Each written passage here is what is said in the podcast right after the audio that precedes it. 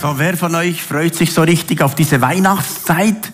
Ja, super, boah, da bin ich da im richtigen Club. Und wer äh, liebt auch so Weihnachtsgützli? Weißt du, meine Frau hat gestern den ganzen Tag mehr oder weniger Gützli und weißt du, ich, das wird schon irgendetwas da entwickeln bei mir wieder. Und dann noch den Weihnachtsbraten und so. Es ist einfach eine schöne Zeit. Wirklich auf Weihnachten freuen wir uns. Jetzt, äh, heute kommen wir zum Lied O du Fröhliche. Wer von euch singt das an Weihnachten? Ja, das gibt doch tatsächlich solche, solche die das noch singen an Weihnachten, oder Fröhliche. Äh, das Lied ist ja 200 Jahre alt, aber immer noch top aktuell. Jetzt möchte ich zu dem kommen, wie das Lied überhaupt entstanden ist. Es ist ja so, man könnte denken, oh du Fröhliche, da muss eine fröhliche Stimmung gewesen sein, so richtig aufgemuntert und dann kam jemand auf die Idee, wir singen einfach, oh du Fröhliche. Aber eigentlich ist die Herkunft dieses Liedes ganz anders. Es entstand in einer sehr tragischen und schwierigen Situation. Das Lied hat gedichtet der Daniel Falk. Er ist geboren am 28. Oktober 1768. Er wurde nur, nur 57 Jahre alt. Und er ist in einer sehr armlichen äh, Umgebung aufgewachsen. Seine Eltern waren sehr, sehr, sehr arm. Aber was äh, das Ausschlaggebende war bei Daniel, er war sehr intelligent. Also dieses Kind hatte wirklich e-, e-, eine Begabung, Dinge aufzunehmen. Und das hat die Stadtregierung äh, festgestellt und sie dachten, ja, wie können wir diesen intelligenten jungen Mann dort in der Armut lassen? Wir müssen doch etwas für ihn machen. Und dann haben sie ihm ein Stipendium gegeben, damit er sich äh, entwickeln kann und dass er ein Studium machen kann. Und bevor dass er dieses Theologiestudium angefangen hat, haben diese Stadträte Folgendes zu ihm gesagt. Wenn einmal ein armes Kind an der Tür klopft, dann erinnere dich, dass die grauen Bürgermeister von Danzig dich unterstützt haben. Weise kein armes Kind ab, welches vor deiner Tür steht. Und das hat sich tief in Daniel eingraviert. Er hat dann diese theologische Ausbildung gemacht und ist dann nach Weimar gezogen und dort wurde er dann äh, äh, Pfarrer und auch äh, Privatdozent und so weiter, Dichter. Und bis eines Tages die französischen Truppen kamen an dieses Weimar und wollten dieses erobern und plündern und so. Und dann ging Daniel zu ihnen am 1806 und sagte zu diesen Truppen, hey, hier sind Kinder, hier sind Frauen. Bitte macht doch nicht alles da hier kaputt, sondern wir werden euch alle ernähren. Wir werden, wir werden euch Nahrung bringen und alles, was ihr braucht und werden euch so richtig verköstigen. Und er konnte gut Französisch und das ist dem, diesem Heerführer aufgefallen. Er sagte, wir brauchen dich als Dolmetscher und hat ihn dann sogar als Stadtpräsident eingesetzt. Und äh, er hat die einfach die, das Schicksal von dieser Stadt verändert, indem dass er mutig an dieses Stadttor ging und sagt, bitte hier nicht alles zerstören. Und dann ist er als äh, Bürgermeister oder als Stadtpräsident ist er dort ähm, gelebt und hatte dann sieben Kinder. Und dann kam diese Typhus-Nervenkrankheit. Und während dieser Krankheit sind von den sieben Kindern vier gestorben. Und ich habe mich überlegt, wie muss das sein? Wenn jetzt bei mir, wenn ich schon nur da denke, wenn der Joel gestorben wäre, das hätte mein, mein Herz völlig verletzt. Oder dann die Deborah und dann den Raphael. Und dann die Stefanie, das kann ich mir fast nicht vorstellen, wenn eigene Kinder sterben. Das schmerzt dich zutiefst. Und hier war dieser Daniel in dieser tiefen Trauer, diesen Trauer, dass seine geliebten Kinder gestorben sind. Und dann in dieser Zeit war auch noch Krieg, viele Eltern kamen im Krieg um und äh, war diese Krankheit und es gab viele Waisenkinder. Und dann im 1806 äh, stand dann eines Abends ein Waisenkind vor seiner Türe.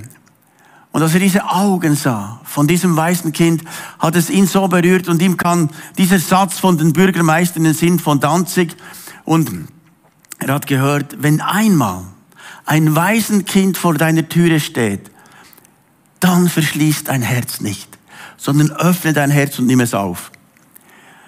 Und er war so berührt, dass er dieses Kind aufgenommen hat und in dasselbe Kinderzimmer getan hat, wo seine Kinder gestorben sind, hat diese Kleider gegeben und diese Spielsachen. Und das hat sich in der Stadt herumgesprochen. Und plötzlich kamen so viele Waisenkinder zu ihm, dass er sein Haus voll hatte.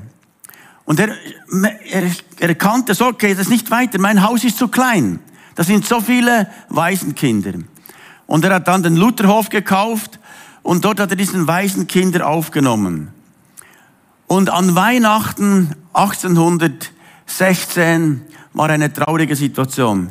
Diese Waisenkinder die haben ihren Eltern verloren, er hat seine Kinder verloren. Es war eine, eine miese Stimmung und sie wollten Weihnachten feiern. Und einige Wochen vorher kam auch ein Waisenjunge aus Sizilien und der hat da irgendwo so ein Lied gesungen, Marienlied. Und irgendwo ist ihm diese Melodie so in den Sinn gekommen von diesem Jungen. Und gleichzeitig ist ihm bewusst geworden, Christus lebt in mir. Und Christus ist die Freude, auch wenn es so schwierig ist. Hunger draußen, Tod, Seuche, schwierige Situationen. Und dann hat er plötzlich angefangen zu singen. O du fröhliche. Und dann gnadenbringende Weihnachtszeit. Und es war eine eine Weihnachtszeit, wo man gesagt hat, es war eigentlich eine zerstörerische Weihnachtszeit und sagen, gnadenbringende. Gnade ist Gott, neigt sich herab. Welt ging verloren. Christ ist geboren. Freue dich, o oh Christenheit. Und also diese Kinder haben ihre Eltern verloren, Geschwister verloren. Er hat seine Kinder verloren. Und er hat gesagt, Welt ging verloren. Aber Christ ist geboren. Deshalb freue dich, weil Christus ist der Grund der Freude. Und egal wie es in Weihnachten aussieht, Christ ist geboren. Freue dich, oh Christenheit. Egal wie es auf dieser Erde aussieht. Aber da sind Christen auf der ganzen Welt. Da sind solche, die in den Gefängnissen sind, weil sie verfolgt werden. Aber freue dich, oh Christenheit. Weil etwas im Herzen ist von Christus geboren. Wenn Christus nicht nur im Stall geboren ist, sondern in unseren Herzen, da geschieht etwas. Christ ist geboren. In einer äußerst schwierigen Zeit. Und was für ein Geschenk. Christ ist geboren. Und dann hatte, hatte er dieses Lied mit diesen Kindern gesungen und das wurde wie zum Schlager. Plötzlich haben die Kinder das immer wieder gesungen. Am nächsten Morgen nach Weihnachten haben sie gesagt, gnadenbringende Weihnachtszeit. Und das im Januar auch noch. Und Ende Januar war es immer noch so, dass die Kinder dieses O du Fröhliche sangen. Und auch in der ganzen Stadt hat sich dieses Lied verbreitet. Und auch weit über die Stadtgrenzen hinaus. Oh, du Fröhliche! Es wurde wie zum Schlager, zum Gassenhauer und überall in Restaurants wurde gesungen. Oh, du Fröhliche! Gnadenbringende Weihnachtszeit. Bis dann der Heinrich, einer seiner Mitarbeiter, der Heinrich Holzschuher, vermutlich hat er nur Holzschuhe, ich weiß es nicht. Der Heinrich Holzschuher sagte dann, es braucht noch eine zweite Strophe und, oder eine dritte Strophe, sonst bleibt das ganze Jahr Weihnachten. Dann hat er angefangen, Ende Januar zu sagen, okay, wir singen doch gnadenbringende Osterzeit. Wenn Ostern kommt, dann singen wir schon im Vor, äh, also mit der Vorfreude auf Ostern. Wir singen gnadenbringende Osterzeit. Und da war Ostern vorbei und sie sangen immer noch Ostern. Und dann haben sie gesagt, okay, wir singen für Pfingsten, gnadenbringende Pfingstenzeit. Und so wurde das Lied das ganze Jahr gesungen und jedes christliche Fest wurde einfach da eingekleidet. Und sie sagten, oh du fröhliche, gnadenbringende Weihnachtszeit, Osterzeit, Pfingstenzeit und so weiter. Und das wurde das ganze Jahr gesungen. Und das Interessante ist, es hat etwas vom Klima verändert in diesem Kinderheim, aber auch in der Stadt. Bis dann später ähm, der evangelische, ähm, also diese, dieses Kirchengesangbuch, haben sie dann gesagt, wir machen das wieder zurück nur zum Weihnachtslied. Und heute haben wir nur, nur noch das Weihnachtslied. Wir singen es nicht durch das ganze Jahr. Wir haben es nur noch Weihnachtslied. Aber was spannend ist, dass in diesem Kinderheim etwas geschehen ist. Weil diese Fröhlichkeit in Christus, diese Kinder haben Jesus in ihr Herz eingeladen. Und das hat etwas verändert, dass die Kinder ganz anders waren als die anderen Kinder in der Stadt. Und dann kam einmal so ein Lehrer auch in das Kinderheim und sagte, hey, Warum prügelst du dann deine Kinder nicht? Und die ganz Schwierigen hat man damals angekettet, dass sie nicht davonlaufen. Das kann man sich ja heute nicht mehr vorstellen. Aber Daniel hat gesagt, nein, wir ketten die Kinder nicht an. Er hat gesagt, wir schmieden unsere Ketten inwendig und verschmähen, die man nach außen anlegt. Er sagt, wenn Menschen im Herzen Jesus haben, dann brauchen wir nicht mehr Schläge zu geben. Und er war der Erste in der pädagogischen Geschichte, der eine neue Pädagogik aufgebaut hat für die Kinder, dass man sie nicht mehr schlägt. Und er hat gesagt, wir wollen nicht, dass die Kinder von außen geschlagen werden, sondern dass in ihrem Herzen eine Freiwilligkeit entsteht. Sehr interessant, was da geschrieben ist. Er hat gesagt, wir wollen Freiheit den Kindern geben. Und die Freiheit soll gegründet werden in Christus. Wenn das heute überall in den Schulen wäre, verstehst du, die Freiheit ist in Christus. Das ist die beste Pädagogik, die es überhaupt gibt. Und jetzt denkst du vielleicht, ja, heute ist das nicht mehr so, aber weißt du was? Wenn Christus in ein Kinderherz kommt, dann verändert sich alles. Wirklich alles. Ich möchte da zwei sehr berührende Geschichten erzählen, äh, die kürzlich geschehen sind äh, bei Ursula und mir. Es ist so, dass ich dass es sich herumgesprochen hat, dass wir von Menschen beten und dass sie Befreiung erleben und Heilung erleben. Und da kam eine Mutter, die sagte, du, mein Kind ist so bösartig. Das ist so bösartig, das, die, die, die Lehrerin sagt, wir können das nicht mehr in der Schule haben. Und wir haben, sie haben das versucht mit Erziehungsberatung, mit Psychologen und so weiter. Und alle haben gesagt, es, es gibt keine Möglichkeit mehr. Das Kind muss aus der Schule. Und in dieser Verzweiflung hat sie mich angerufen und gesagt, könnte man da nicht noch beten? Ich habe gehört, dass sie betet und so. Und dann kam sie mit diesem Kind und das war wirklich sehr herausfordernd. Wir waren da in der Lounge und, Lounge und das Kind das konnte nicht ruhig sein. Im ganzen äh, Lounge ist das irgendwo, äh, das sich versteckt oder dann wieder irgendwie geschrien, alles mögliche, ganz, ganz schlimm. Dann habe ich gesagt, komm doch schnell mal, Kind. Weißt du was?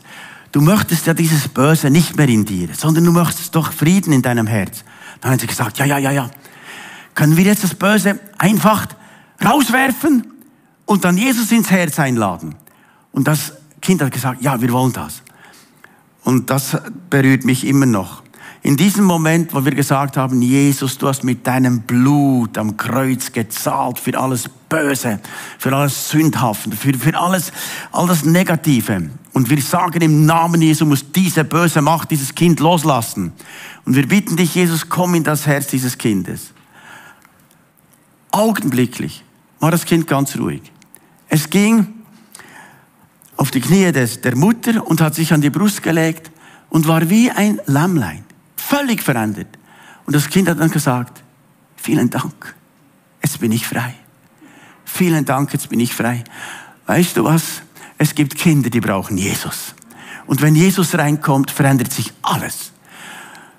Dann habe ich einige Wochen später angerufen, diese Mutter, und gesagt, weißt du, die Lehrerin hat gesagt, was habt du mit diesem Kind gemacht? Das ist völlig anders. Kein Problem mehr. Das kann in der Schule bleiben. Kein Problem mehr. Wisst ihr was, so der Sohn euch frei macht, seid ihr recht frei. Für das ist Jesus Christus gekommen. Und dann noch eine zweite Story, hat uns auch berührt mich immer noch. Da kam auch eine alleinerziehende Mutter mit einem Kind und das hatte so wie eine Macht der Traurigkeit. Ständig in sich so eine Traurigkeit. Es hat geweint über Tag in der Schule und die Lehrerin hat gesagt, das Kind kann nicht mehr in der Schule sein. Das weint die ganze Zeit. Und wir wissen nicht mehr, was machen. Und wir haben alles versucht mit Erziehungsberatung, mit Psychologie und so weiter. Und sie haben gesagt, es gibt nur noch ein, eine Möglichkeit, dieses Kind muss stationär behandelt werden. Und diese Mutter kam so verzweifelt. Sie sagte, mein Kind, das kann doch nicht sein. Wir haben ihr dasselbe gesagt. Es gibt eine Macht der Traurigkeit, die kommt direkt vom Teufel. Und wir machen das Erste, wir, wir schmeißen mal diese Macht des Teufels der Traurigkeit raus und dann laden wir Jesus ein. Das hat mich so berührt, als wir für dieses Kind gebetet hatten. In einem Moment war das Gesichtsausdruck ganz anders. Diese dämonische, teuflische Macht der Traurigkeit ging raus und das Kind war plötzlich fröhlich, völlig verändert. Und ich habe die Mutter angerufen, einige Tage später, und sie hat gesagt, das Kind kennst du nicht mehr. Diese Traurigkeit ist völlig verschwunden. Und dann hat sie gesagt, am nächsten Tag ging sie mit dieser äh, Tochter, achtjährig, da in so einen kleinen äh, Verkaufsladen, Lädeli sagt man dem auf Berndeutsch. Und dann hat sie die Verkäuferin angesprochen und gefragt, kennst du Jesus schon? Und die Verkäuferin wusste nicht, was gerade sagen. Dann hat sie gesagt, weißt du, jetzt habe ich keine Angst mehr vom Teufel, weil jetzt habe ich Jesus in meinem Herzen. Und weißt du, ich war bei Markus, obwohl die kennen natürlich den Markus nicht. Und um dich habe ich noch Angst, wenn du Jesus nicht kennst. Du musst auch zu Markus gehen. Aber weißt du, nicht der Markus macht frei, sondern Jesus macht frei. Jesus ist der Heiler und der Befreier. Und jetzt kommen mir noch so viele Geschichten in den Sinn. Weißt du, das Oh du Fröhliche hat heute noch die gleiche Wirkung wie damals beim Daniel Falk. Genau gleich. Es ist eine freimachende Kraft, die dieses ganze Kinderheim verändert hat, die Pädagogik verändert hat, weil Christus im Leben eines jeden Menschen wohnt. Es ist ja schon berührend was Jesus tun kann. Es ist weit mehr, als wir uns nur vorstellen können. Und es, erinnert uns an das, was eigentlich geschehen ist an Weihnachten. Es ist eine himmlische Fröhlichkeit. Als die Hirten da auf dem Feld waren, weißt du, die Hirten waren ja damals die Ausgestoßenen. Sie waren, die durften nicht einmal vor dem Gericht aussagen. Sie waren nichts, nichts wert. Die Ärmsten von Armen. Da war die römische Besatzungsmacht und es ging ja allen schlecht. Aber denen, denen es ganz, ganz, ganz schlecht ging, waren die Hirten auf den Feldern. Und Gott sendet seine Engel genau zu den Ärmsten, zu den Ausgestoßenen, zu den Letzten von den Letzten und sagt ihnen in Lukas 2, Vers 10, fürchtet euch nicht. Siehe, ich verkündige euch große Freude die allem Volk widerfahren wird. Denn euch ist heute der Retter geboren, welcher ist Christus der Herr in der Stadt Davids. Da kommt mir noch eine andere Story in Eine Mutter, die hat ähm, zu viel sich da im Internet mit all den Verschwörungstheorien und so weiter beschäftigt und hatte plötzlich vor allem Angst. Die war so in Angst, völlige Angst. Und in dieser Angst kam sie dann hier in den Gottesdienst und gesagt, ich möchte dieser Angst loswerden. Und weißt du was, das ist auch dämonisch fürchtet euch nicht. Und wir haben für sie gebetet und augenblicklich wurde sie frei. Und ich habe ihr gesagt, so sollst du dein Internet reinigen und das schaust du nicht mehr an. Und sie ist heute völlig frei. Fürchtet euch nicht. Siehe, ich verkündige euch große Freude. Ich habe im griechischen Grundtext angeschaut, was das Wort groß heißt, und das heißt mega. Also das heißt, Gott gibt mega Freude. Nicht nur so eine, ein bisschen Freude, sondern ein, ein Übermaß an Freude. Große, gigantische, mega, tausendmal, tausendmal, tausend große Freude. Und weißt du was, wenn das tief im Herzen ist, diese göttliche Freude, diese übernatürliche Freude, verändert es alles. Und bis jetzt in diesem Jahr durften wir so viele Menschen zu Jesus führen. Und weißt du was? Alle werden eine andere Weihnacht erleben, weil sie dann singen, oh du Fröhliche. Halleluja. Welt ging verloren, aber Christ ist geboren. Freue dich, o oh Christenheit. Was für eine frohe Botschaft. Und ich bin zurzeit so berührt, was Gott macht, dass Menschen befreit werden, geheilt werden. Es ist eine Kraft in diesem Sohn Gottes. Dieser Retter ist gekommen. Und wenn wir überlegen, dann kam Jesus auf diese Erde, wurde als Kind geboren. Und als er dann älter geworden ist, er hat sich so über Menschen erbarmt. Das heißt, immer wieder sein Erbarmen war groß für Menschen. Sein Erbarmen. Da war eine Mutter, eine Witwe, wo ihr einziger Sohn gestorben ist.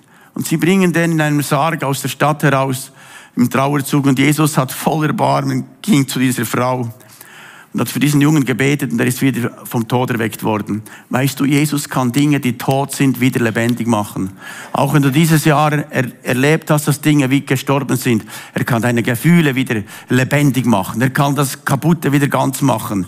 Und dann kam Jesus in das Haus des Zachäus. Und es war eine große Freude, dass Jesus sich erbarmt hat über diesen äh, Ausgestoßenen. Wo Jesus ist, da ist Freiheit. Jesus hat sich erbarmt über den Aussätzigen. Das war eine große Freude. Überall, wo Jesus war, war eine große, große, große Freude. Und als Jesus eingezogen ist in Jerusalem, haben sie gerufen, Hosanna dem Sohn Davids. Und weißt du was, wenn Jesus in deinem Herz einzieht, dann kommt diese Freude, diese Begeisterung, da kommt ein Leben aus der Kraft des Heiligen Geistes. Freude ist eine Frucht des Geistes. Und Jesus hat über alle Jahrhunderte diese Welt verändert in Menschenherzen. Und weißt du, es verändert von innen. Noch, ich habe noch gerade mit äh, Nihat Kontakt äh, von Bethlehem, also auch mit Zacharia. Zacharia ist der messianische Judah und ähm, Nihat ist äh, ein Palästinenser. Und da hat mir Nihat etwas Interessantes erzählt. Er hat gesagt, wir haben ja eine Kirche, eine Gemeinde im Gazastreifen und die haben sich alle in dieser Kirche versammelt, weil das ist das Einzige, was noch steht dort in diesem Gebiet. Und das waren ja um die 800 Leute, die jetzt schon über Wochen dort äh, sich versammeln. Und sie hatten am Anfang noch genug Nahrung, aber jetzt ging die Nahrung aus. Bei der Feuerpause haben sie dann viel Nahrung gebracht, hat mir all die Fotos gezeigt von diesen Leuten, die, die da ernährt wurden. Dank eurer Spende, wir haben großzügig gespendet, denn Nihat, aber auch auf der israelischen Seite haben wir großzügig gespendet. Und dann hat er etwas Interessantes gesagt. Weißt du, die Kirche ist in dieser Zeit sehr gewachsen, gewachsen im Gazastreifen. Es hatten in einer Nacht 200 Moslems einen Traum von Jesus, haben sich für Jesus entschieden. Weißt du, Frieden kann kommen mitten im Kriegsgebiet. Und wenn Jesus reinkommt, dann ist, oh du Fröhliche, auch wenn es noch schwierig ist, jetzt haben sie wieder genügend Nahrung für die nächste Zeit, aber für das können wir auch beten. Jetzt sind es unterdessen 930 Christen, die dort in, diesem, in dieser äh, Kirche sind und so. Aber gewaltig, was Jesus tut. Wenn Jesus in schwierigen Situationen reinkommt, dann kommt im Herzen eine Freude. Welt ging verloren. Christ ist geboren. Aber das erleben wir auch unter uns. Und eine von, von denen ist Marianne Kuhl. Bist du bereit, nochmal kurz ähm, zu sagen, wie es in deinem Leben war. Du kommst ja extra von Holland her, um uns Schweizer zu ermutigen, mit Jesus weiterzugehen und nicht aufzugeben. Und du hast dich in Kandersteg niedergelassen. Und ähm, Marianne, wie war es für dich das erste Mal? Wie hast du Jesus kennengelernt und wie kam Jesus in dein Herz? Wie hast du das erste Mal diese Freude erlebt? Ja, dann, damals war ich zwölf Jahre und habe ich das Gebet gebetet mit meinem Großonkel äh, und Jesus eingeladen in meinem Herz. Und ja. Dass du dich diese Freude und diese Friede erlebte. Ja, jawohl. Ja. Und dann gab es aber in deinem Leben auch herausfordernde Situationen. Auch im Teenageralter hast du festgestellt, das sind Dinge auch noch herausfordernd. Was war das? Ja, ich bin als Baby adoptiert worden und ähm, als Teenager habe ich mich gedacht, ich möchte gerne wissen, wie, wer meine Mutter ist. Und damals ist das Kontakt ja, sehr schwierig gelaufen. Äh, sie möchte eigentlich keinen Kontakt und ja. Und dann habe ich mich wirklich sehr wertlos gefühlt und ich habe gedacht, ja, Gott hat einen Fehler gemacht, weil wieso bin ich dann geboren? Ich, ich möchte einfach wissen, wer sie ist und ja, ich, ich habe mich einfach abgelehnt gefühlt. All diese Gedanken und Gefühle sind da gewesen. Genau. Das habe ich schon mehr erfahren, wenn Leute nicht wissen, wer ist mein Papa, meine Mama, dass es Identitätskrise auslöst. Wie hast du dann deine Identität wirklich gefunden? Ja, später habe ich sie getroffen übrigens. Ich habe sie ein bisschen kennengelernt. Äh, jetzt ist sie gestorben und ja, ich habe mich verabschiedet. Aber damals habe ich wirklich gespürt, ähm, diese Denkfehler von Gott, das ist mein Denkfehler. Gott hat sicher keinen Fehler gemacht und sicher nicht mit mir, weil ich dürfte ähm, in einer Familie aufwachsen, wo Gott ist. Und ich habe Gott kennengelernt, weil ich in dieser Familie aufgewachsen bin. Wow. Und das ist kein Fehler. Das ist ja ein Wunder. Wow. Genau. Wow. Ja. Und dann kamst du auch in diese Kirche und du hast da irgendwie auch noch René kennengelernt, hä? Ja, auf einen Moment habe ich René auch kennengelernt. Ja, genau. Und dann haben wir uns entschieden zu zu äh, heiraten und dann möchten wir gerne Kinder bekommen und das ist nicht gelungen. Ich habe wirklich in meinem Hinterkopf gehabt, ich möchte meine Kinder ja ganz, ganz anders erziehen, wie meine Mutter das gemacht hat. Ich, ich möchte einfach das Gefühl, das abgelehnte Gefühl und, und wert, wertlose Gefühl, das, das, ich möchte das ganz, ganz anders machen. Also wir haben keine Kinder äh, bekommen. Und ich habe äh, ein paar Mal äh, Behandlung gehabt und von diesen Medikamenten und auch vom Trauer habe ich eine Depression bekommen. Also ziemlich schwierige Depression, schwere, schwere Depression. Ja, genau. Ja, es hat dir wie den Boden den Füßen weggenommen. Also wenn man äh, dein tiefster Wunsch war Kinder. Und wie hast du das überhaupt verarbeitet dann? Wie bist du aus dieser Depression rausgekommen und konntest irgendeinmal mit dem leben, was jetzt ist? Ja, das ist, das ist Gott gewesen. Also das ist ja gut zusammengefasst. Ähm, ich habe Medikamente bekommen, ich habe Behandlung bekommen natürlich ähm, und Gespräche. Aber was, was sehr, sehr tief drinnen gewesen ist, ist immer das Wissen, dass, dass das Leben nicht ein Fehler gewesen ist, sondern er hat für mich ein Wunder wow. getan. Und das ist Jesus gewesen am Kreuz. Und damals musste ich meine Gedanken ändern. Das ist ja biblisch. Du bist der Gedanke auf Jesus und nicht auf die Umstände. Ja. Und das, ist, das tönt ja jetzt sehr perfekt oder so, aber ich bin sicher nicht perfekt. Das, das ist ja immer wieder eine Übung und auch heute noch übe ich das.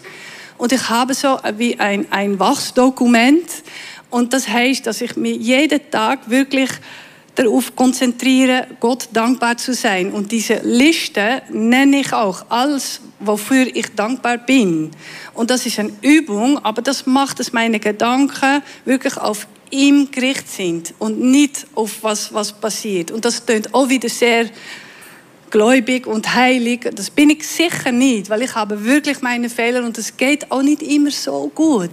Aber wenn ich nur mal sage, Herr, danke für, für Gandersteg oder danke, dass ich ja hier bin oder weißt, dann fängt das an und das ist, das ist das, was der Heilige Geist macht, diese innerliche Freude und Ruhe, was er bringt.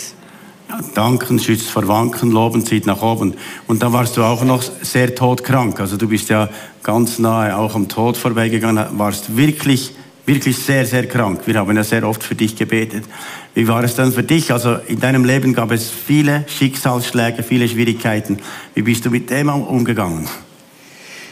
Ah, ja, gut, das, das, ist ja auch, das ist ja eine schwierige Zeit gewesen und ich habe viele Schmerzen gehabt und ich habe immer wieder gedacht, ah, was, was, was passiert da?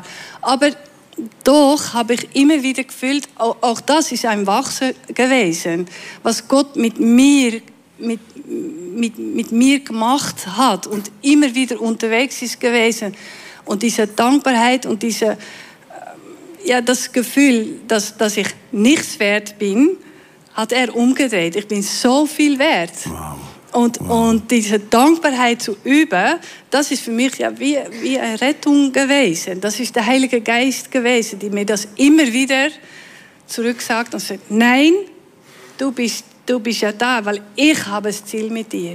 Wow, wow. Und du sagst ja auch, dass du jeden Tag etwas Neues finden möchtest, wo du dankbar bist. Ja. Ist es so? Ja, das Was war das heute Morgen zum Beispiel? Schnee. Schnee. Obwohl ich gestern gedacht habe, oh Gott, jetzt es ist reicht. ein bisschen viel. aber es ist, es ist wirklich einfach. Es ist eine Übung, aber es ist eine mega einfache Übung. Danke für die, für die Kille. Danke für, für meine Kleider. Danke für, für alles, was ich habe. Und alles ist zusammengefasst. Aber du kannst es auch ja, alles klein machen und sagen, ja, danke, dass ich jetzt Brot habe. Und es hat so viele Leute, die, die nichts haben. Ja. Wow. Wow, so, so stark. Und ähm, du bist durch diesen Prozess gegangen, also es war eine Zeit lang auch schwierig, wenn du gesehen hast, wie ähm, Frauen Kinder haben und so weiter, war ein schwieriger Prozess und so. Oder wenn Menschen gesund sind, war auch schwierig und so weiter, ganz schwieriges. Und das hast du immer wieder überwunden. Und der Schlüssel ist für dich, sagst du, Dankbarkeit, auf Jesus schauen. Und deine Gedanken umkehren. Also sobald, sobald ein negativer Gedanke kommt und das, dass du das auch bewusst bist, dann umkehren und sagen, nein, das ist ja nicht von Gott, das ist ja nicht vom Heiligen Geist. Ich muss das. Und das ist ein Training. Das, das, geht nicht, das geht nicht von selber. Aber das kannst du trainen und das kannst Gott übergeben. Und was wir zusammen machen, René und ich, ist beten, lesen in der Bibel und das Wort hören. Weil das ist am wichtigsten, dass, du, dass wir immer wieder hören, wer Gott ist. Ja, ich mache das auch. Über das ja. Handy kannst du das Bibel ja. hören. Also das, das, das, das tut sehr ermutigen. Und jetzt, ich denke, es gibt auch Leute hier, die auch Schicksalsschläge erlebt haben, die vielleicht gesundheitlich oder sonst auch Schwierigkeiten erlebt oder vielleicht auch kinderlos sind und so. Ähm, ich, sehe, du hast das wie überwunden. Du bist ja in Holland bist du äh, ein Coach für Polizisten und du bist eine sehr Sportlerin und so eine Hardcore-Frau, so ein bisschen, so, ein bisschen, so mit Dunkel so. Und du hast das alles überwunden. Also, manchmal schaffe ich das nicht gerade gegen du auch nicht immer, aber dass wir beten, dass der Herr uns hilft dran zu sein und auszurichten auf sein Wort, auf ihn. Und eben wie, wie der Daniel Falk, der gesagt oh du fröhliche Singen, auch wenn alles kaputt ist. Ja, also ich singe ja nicht, nicht immer oh die Fröhliche, weil ich fühle mich nicht immer fröhlich. Das, weißt, weil das ist ja das Leben. Ja. Aber immer wieder zurück auf Jesus, was er mhm. gemacht hat. Mhm. Und dann kommt das Geheimnis, wie wir es eigentlich nicht selber machen, sondern wenn wir auf ihn schauen, dann ist es gut. Ja, und der Heilige Geist hilft uns nachher. Ja, natürlich. Weißt das könntest du noch für all die beten, die da sind und, und auch für äh, die im Livestream, die ja. da zuschauen, dass sie auch etwas von dem mitbekommen. Und nimm das jetzt den Segen auch im Livestream und sag, jetzt nehme ich das für mich, ich lege meine Hand auf mein Herz und sage, im Namen Jesu werde ich das Gebet jetzt empfangen.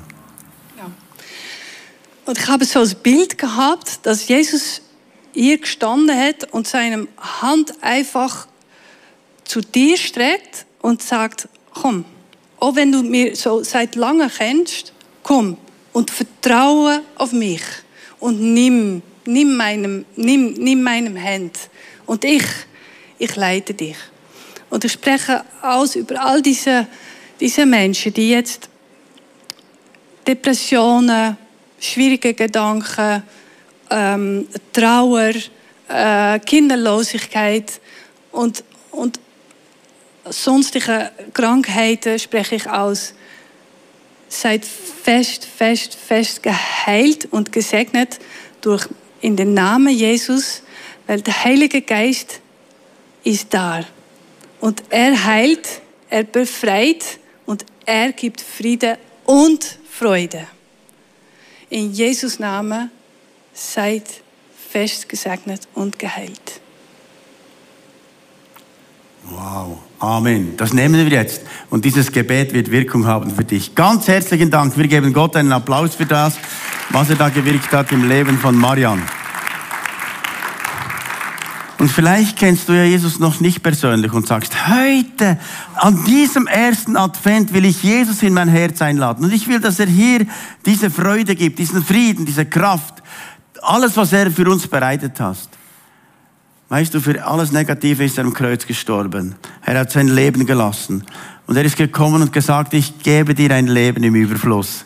Und ich werde dich mit meinem Geist erfüllen. Und du sagst, ich möchte das, dann darfst du folgendes Gebet beten. Du könntest beten, Jesus, ich komme zu dir. Bitte vergib mir all meine Fehler. Komme jetzt in mein Herz. Sei du mein Herr und mein Gott. Ich will dir nachfolgen. Ich glaube an dich.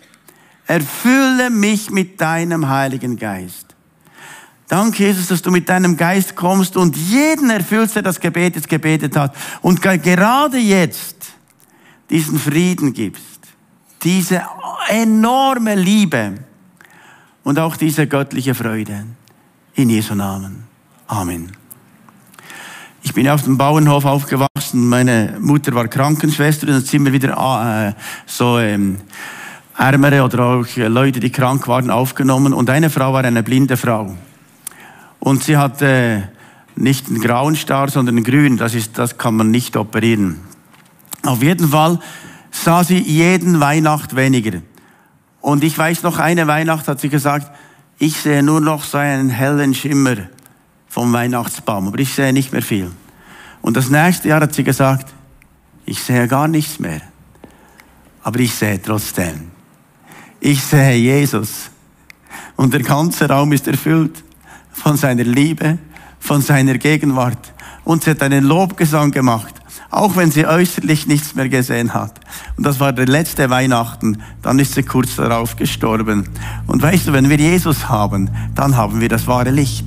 Dann haben wir das wahre Leben und die wahre Freude. Auch sie hätte sagen können, oh, wie schlimm, dass ich jetzt nichts mehr sehe. Aber sie hat gesagt, ich bin so glücklich. Glücklich sind, die nicht sehen und doch glauben. Und an Jesus zu glauben und zu sagen, auch wenn es schwierig ist. Und ich möchte jetzt einfach, dass wir dieses Weihnachtslied mit voller Kehle singen. Oh du Fröhliche. Einfach so aus tiefstem Herzen. Es darf auch etwas lauter sein, verstehst du? Wenn, wir können ja die Band auch übertönen und sagen, oh du Fröhliche. Gnadenbringende Weihnachtszeit. Diese Weihnacht bringt Gnade. Und sie verändert mein Herz. Und das sprechen wir auch im Glauben aus für dein Weihnachtsfest, wo du haben wirst diese Weihnachten und sagen, dieses Mal wird, oh du Fröhliche, erlebt werden bei uns zu Hause. Deshalb wollen wir auch aufstehen und dieses Lied singen, oh du Fröhliche.